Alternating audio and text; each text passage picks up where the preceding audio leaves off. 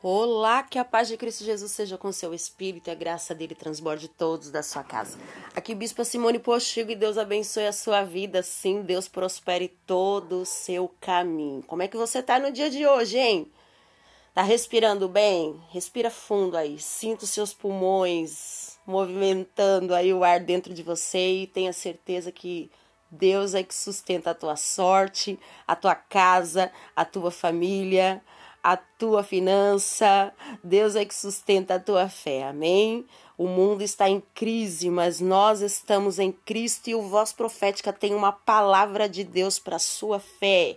Nós estamos na nossa série Comunhão, né? Nós já tratamos, graças a Deus, aí, dois eixos sobre comunhão e hoje é o terceiro nós vamos dar seguimento aqui com a nossa base de fé em Colossenses capítulo 3 e no seu verso de número 15 que vai dizer: Cada um de vocês faz parte do corpo de Cristo e vocês foram escolhidos para viver juntos e em paz. Isso aqui é o apóstolo Paulo, né? Tá dando direção à igreja do Senhor e hoje nós vamos falar sobre compaixão. Na verdadeira comunhão, as pessoas experimentam compaixão. Sabe que a gente tá passando por várias situações, né? Mundial, eu tô dizendo. E a Bíblia tem nos ensinado, e a Bíblia, melhor dizendo, tem nos ordenado que a gente precisa compartilhar o problema uns com os outros de forma que nós venhamos obedecer à lei de Cristo. Você tem obedecido? Você tem compartilhado aí? Você tem agido com compassividade, com compassividade? Você tem agido com mansidão? É sobre isso que nós queremos falar hoje. É sobre isso que nós queremos trazer uma alerta para o teu coração. Pode ser que no corra, corra do dia aí, é, as notícias que chegaram né, no nosso ouvido, a gente só está se incomodando conosco mesmo, com a nossa família, com o nosso umbigo, melhor dizer, né? Mas a Bíblia não tem nos ensinado isso. Nós precisamos sentir a dor um do outro. Você tem sentido a dor de alguém aí? Ontem eu recebi uma notícia que a mãe de uma amiga nossa faleceu. E aí eu fiquei muito mal com essa notícia e chorei a dor dessa moça, né? A gente acompanhou um pouquinho da vida dela e aí a gente sente a dor da pessoa. E compaixão é exatamente isso. Compaixão não é só você dar um conselho ou você oferecer uma ajuda eventual, não é nada disso. Compaixão é você penetrar e compartilhar a dor dos outros. Você tem compartilhado a dor dos outros?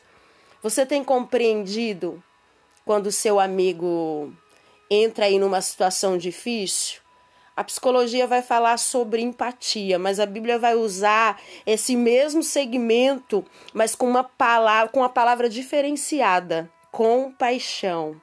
A empatia que hoje a gente fala, fulano não tem empatia. Olha, você precisa ter empatia. É é o hábito da gente se colocar no lugar do outro, né? A Bíblia vai chamar a empatia de compaixão. E qual que é a proposta de Deus?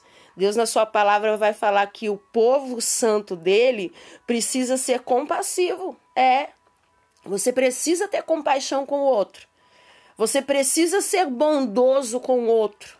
Você precisa usar a humildade. Você precisa se movimentar nos passos da mansidão. Você precisa ser paciente. A gente quer paciência conosco, né? É, eu me recordo lá daquela, daquele programa do Chaves. Ninguém tem paciência comigo, porque ninguém se coloca no lugar do Chaves. Ninguém se é, senta na cadeira do Chaves para ver se é confortável. Todo mundo fica bravo com ele, mas ninguém consegue entender, ninguém tem compaixão dele. E a compaixão satisfaz duas necessidades. Você consegue compreender isso? A compaixão ela, ela vem fundamentada em duas necessidades. A primeira é de você compreender aquilo que as pessoas estão sentindo e você respeitar aquilo que as pessoas estão sentindo. Primeiro você compreende e depois você respeita o sentimento dela. Então é necessário para que você tenha uma verdadeira comunhão, você se enquadrar nessa verdade que é bíblica. Não é teoria do homem, não é teoria da psicologia, nada disso. Deus nos chamou para sentirmos compaixão um dos outros. Por quê? Ele, não foi ele que nos levantou, não foi ele que nos fez, e ele nos fez para viver, vivermos juntos e vivermos em paz. Você quer viver em paz? Tenha compaixão com o próximo, porque tudo que você semear aqui nessa terra, você mesmo vai colher. Quando eu compreendo e respeito seu sentimento, eu abro um caminho enorme para a comunhão. Quando eu respeito o seu sentimento, eu abro um caminho enorme para a confiabilidade que de repente você deposite em mim. Quando eu sinto a sua dor, quando eu choro a sua dor, quando eu compartilho a, o seu problema, a sua aflição, eu estou de acordo com a palavra de Deus. Eu me recordo de Jó. Jó passou tanta dificuldade. Jó enfrentou situações que por vezes você não enfrentou. E algum tempo a gente ouve alguém falando, né? Olha, eu preciso da paciência de Jó para suportar isso. As pessoas querem a paciência de Jó, mas não querem a experiência que ele viveu. Você não imagina o que ele viveu na pele. A gente consegue entender um pouco porque a Bíblia é bem categórica em detalhes para nos entregar a, o sofrimento de Jó, aquilo que ele sofreu. Perder dez filhos em um dia só não é fácil. Com o corpo cheio de chagas. A esposa, Deus não tirou. E ainda Deus permitiu ela abrir a boca e falar: Jó, amaldiçoa logo esse Deus, pelo amor de Deus, e morre. Alguém diz que a prova de Jó, para ter a intensidade que ela teve, era necessária a esposa ficar lá, do lado dele. É, alguém fala que era para perturbar muito mais, mas eu quero dizer, tudo que Deus colocar na tua vida, você já tem o suporte para carregar, acredite nisso. Jó, quando ele estava numa situação difícil, ele vai falar a Deus, ele vai clamar a Deus: Olha, um homem desesperado deve receber compaixão dos seus amigos. E Jó, quando ele estava naquela situação difícil, o que, que aconteceu? Os amigos dele levantou calúnia, dizendo que Jó estava em pecado, por isso que havia sobrevindo um mal sobre a vida dele, sobre a casa dele. Jó era o homem mais rico do Oriente. Só que eles não sabiam que Jó estava sendo testado por Deus, que Deus se agradava da conduta de Jó. Ele era íntegro, ele era reto, ele se desviava do mal. E não é porque a pessoa está passando situações difíceis, porque de repente ela está no pecado, porque ela está no laço do passarinheiro, não, querido. Por vezes Deus coloca uma situação na nossa vida porque Ele sabe da nossa integridade, Ele sabe que você vai ser fiel até o fim. Mas é importante quando nós estamos vivendo uma situação, nós temos pessoas ao nosso lado que tenham compaixão.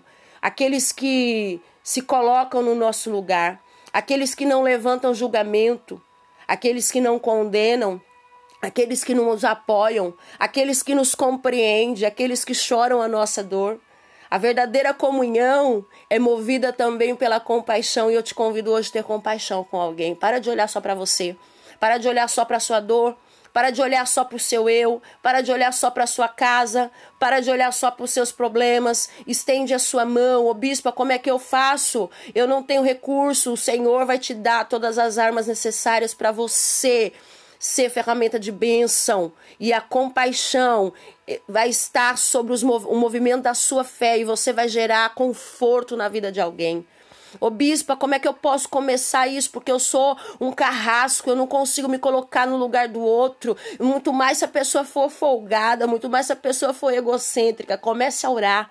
Começa a exercer a compaixão através da oração, e eu tenho certeza que Deus usará a tua vida e estenderá sobre você também a misericórdia de Deus que se levanta a cada manhã. Que a presença do Espírito Santo hoje seja contigo e que nós venhamos aprender com Ele a nos colocar no lugar do outro, a ser movido pela empatia, a ser movido pela compaixão. É isso que Deus quer para o povo. Amém? Deus abençoe sua vida. Compartilhe o conteúdo. Glorifica a Deus comigo. Eu volto amanhã e o nome do Senhor é glorificado. Deus abençoe sua vida. Um grande beijo, um forte abraço, meu carinho, todo o meu respeito a você. Fique aí na graça. Tenha paz e use da compaixão, porque Deus quer fazer muito mais na sua vida em nome de Jesus. Deus em Cristo te abençoe.